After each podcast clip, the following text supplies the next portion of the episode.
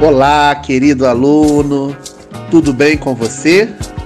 Sou o professor Wagner Lúcio e vou apresentar as novidades do material de complementação escolar. Toda semana são instigantes e enriquecedoras. Agora eu quero lhe fazer uma pergunta. Você sabia que aprendendo mais sobre a história da nossa cidade, dá para conhecer melhor a sua própria história? Pois é, convido você para embarcar nessa viagem ao passado da cidade do Rio de Janeiro. Quilombo, memória, refúgio, força, luta, solidariedade, identidade étnica, território, autonomia e história de resistência. São alguns dos termos que estão presentes por todos os lugares da nossa cidade. Nos quilombos, ancestralidade, alegrias, dificuldades, costumes, festas e conhecimentos tradicionais são revelados com muita emoção e com respeito, tanto pelos mais velhos quanto pelos mais jovens em uma constante busca de preservação das suas tradições no decorrer do tempo.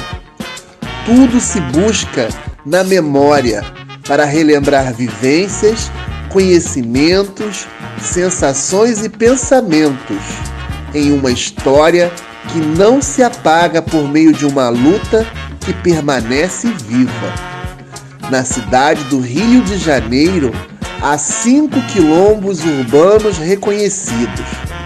O quilombo Sacopã, localizado na zona sul do Rio de Janeiro, o quilombo da Pedra do Sal, que fica no centro do Rio, os quilombos do Camorim, Cafundá, Astrogilda e Dona Bilina, que estão localizados na zona oeste da nossa cidade.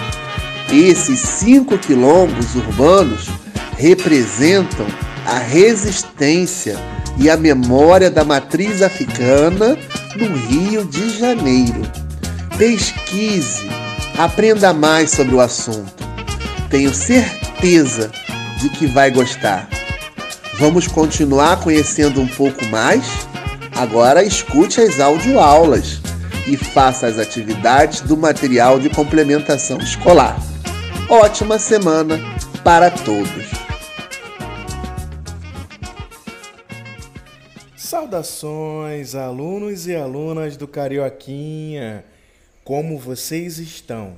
Eu sou o professor Ricardo Fernandes e estão prontos para mais uma audioaula? Estão com seu material didático?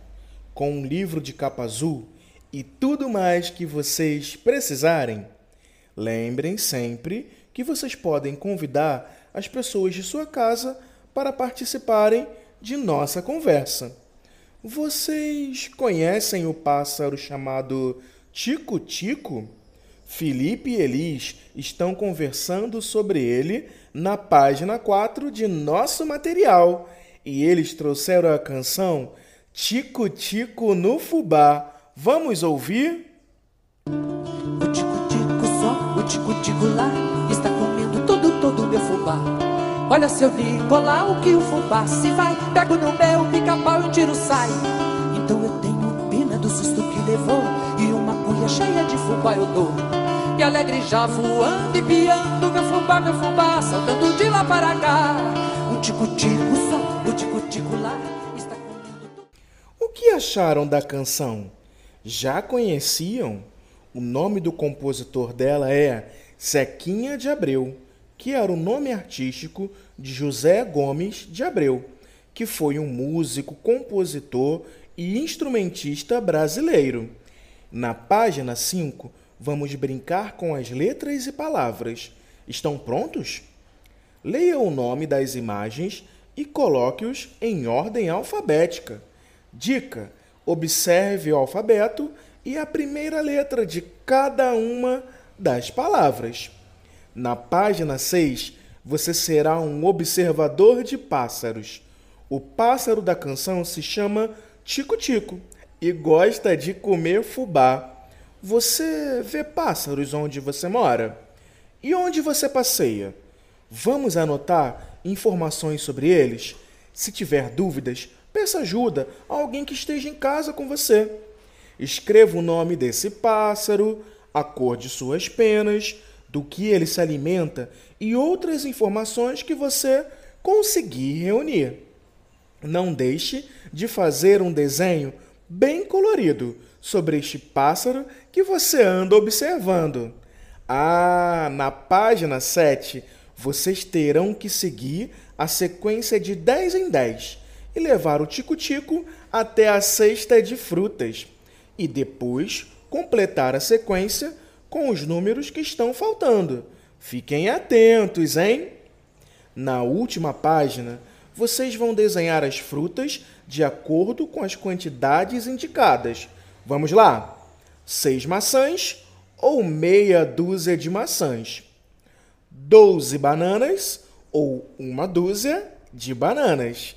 Dez laranjas ou uma dezena de laranjas. Cinco mamões ou meia dezena de mamões. Ah!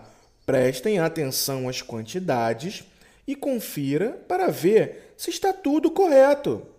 Amigos e amigas do Carioquinha, nossa conversa chegou ao fim. Fiquem bem e até a próxima aula. Tchau, tchau, pessoal!